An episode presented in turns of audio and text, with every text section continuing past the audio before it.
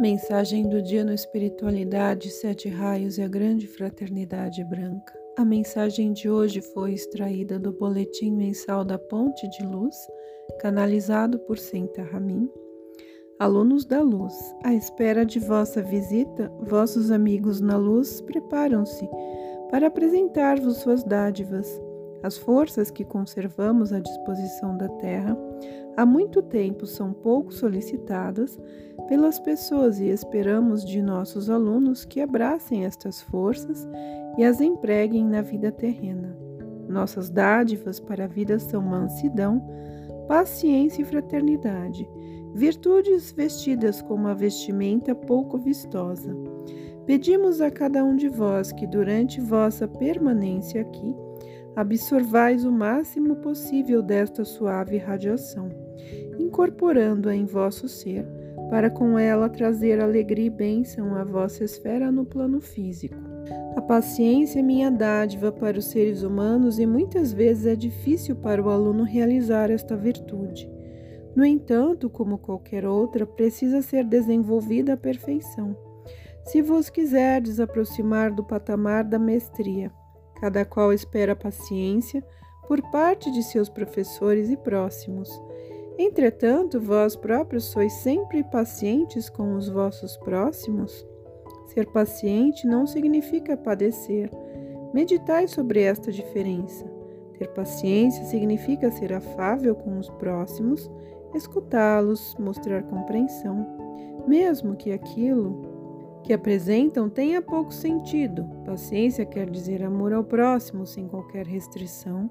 No entanto, paciência não significa aceitar tudo que vossos semelhantes querem impingir-vos por comodidade.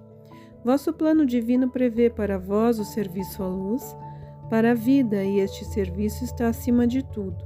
Aceitastes este trabalho em vossa vida e ele é primordial em vosso caminho pela luz tendes obrigações com este serviço e acarretaríeis cargas kármicas se o abandonasseis. Portanto, não precisais suportar aquilo que o ser exterior de outro quer impor-vos. Cada qual precisa seguir seu plano divino, e o vosso foi determinado a longa data. Amigos de meu coração, com frequência esforçaste-vos pacientemente para transmitir o conhecimento a uma pessoa.